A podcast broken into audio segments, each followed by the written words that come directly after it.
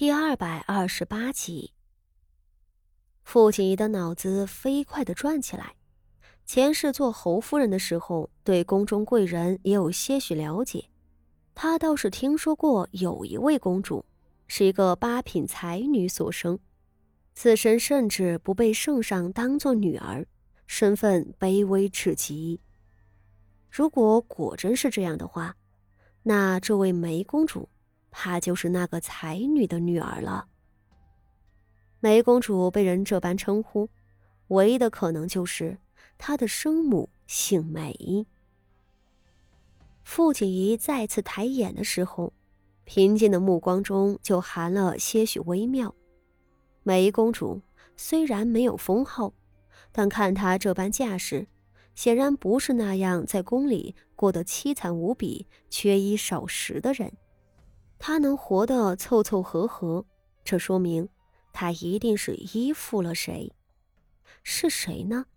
梅公主为谁做事？我看县主也是鲜少进宫的，我还是第一次见到县主。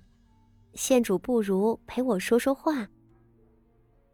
梅公主温和的看着他，朝他招一招手。傅锦衣按下心内的不安，轻轻笑道：“公主赏脸，是臣女的荣幸了。”便上前至梅公主身侧，恭敬服侍着。梅公主倒是笑意恬淡，一臂慢慢的沿着太液池的湖畔走，一臂有一句没一句的和傅锦仪搭话。这太液池。还是前朝的时候留下的，这池子很大，假山那一头你看不见的地方，栽满了最艳丽的芙蓉花。梅公主笑着朝假山那边望去，手中随意的从头顶垂下来的柳枝上摘下一片叶子。傅锦仪不知对方的盘算，只能一切小心。他得体的微笑道。宫中的池子果然和我们在宫外见的不同。是啊，如今是四月份，太液池中遍开芙蓉。其实，在二月份的时候，许多花儿也能开，都是从寿山上引来的温泉水注入池中，花费不知凡几。梅公主轻巧的接话。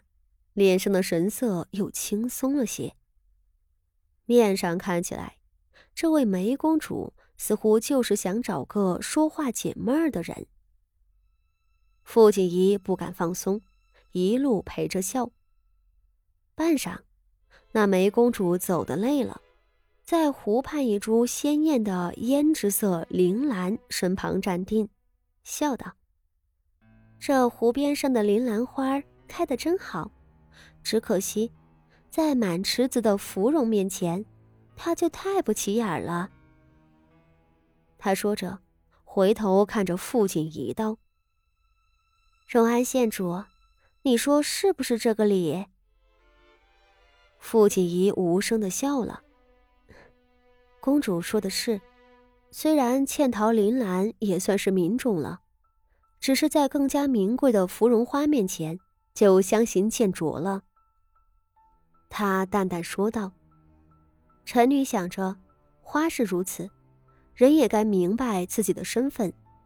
臣女时刻记着自己的身份，不敢逾矩。”梅公主轻轻的挑了挑眉，这荣安县主倒是个心大的，那几句话里的讥讽，她自然听明白了，只是看起来却并不为所动。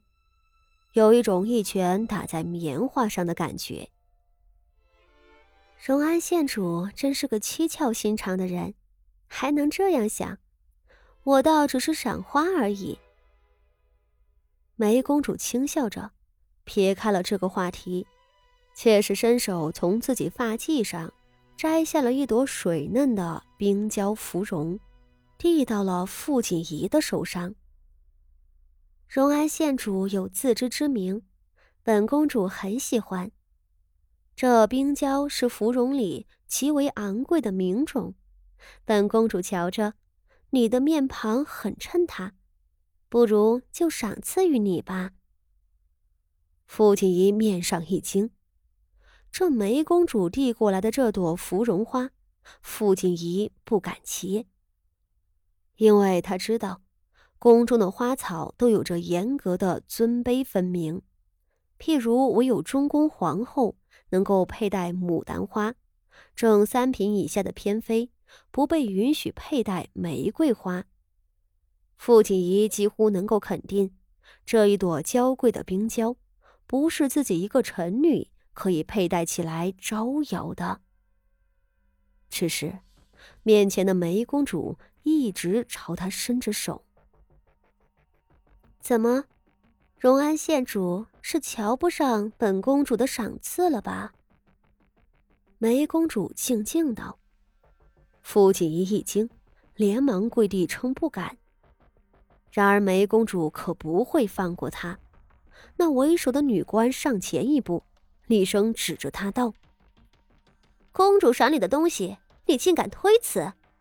一个小小的臣女，封了个县主。”就以为自个儿是什么人物了？你怠慢公主，该当何罪？傅锦仪一听这话，心里更是沉了下去，这是不肯放过自己了啊！回公主话，臣女自知身份，不敢佩戴冰娇。她跪下道，声色卑微。然而，这可难不倒梅公主。他浅浅的笑着，一臂弯腰，亲手将冰胶插在了傅锦仪的发髻上。本公主说：“你担得起，你就是担得起。”傅锦仪无路可退，她顶着头上的冰胶，呼吸急促。梅公主站了起来，拂袖朝前走去，道：“荣安县主。”这太爷池夏日的景致最为迷人了，县主快些同我共赏吧。傅锦仪则被那为首的女官强行拉了起来，那女官钳制着她，一路追随梅公主。众人在太爷池畔赏完，梅公主兴致极好，一会儿要去摘垂柳上的嫩芽，一会儿要去观赏。湖心不远处的芙蓉花，傅锦仪自然恭敬的陪着，心里始终是悬着的。每走一步，他的手指都会攥得更紧，脑子也在飞快的转着。他知道，绝不能这样下去。头上的这朵花，一定有什么后招在等着他的。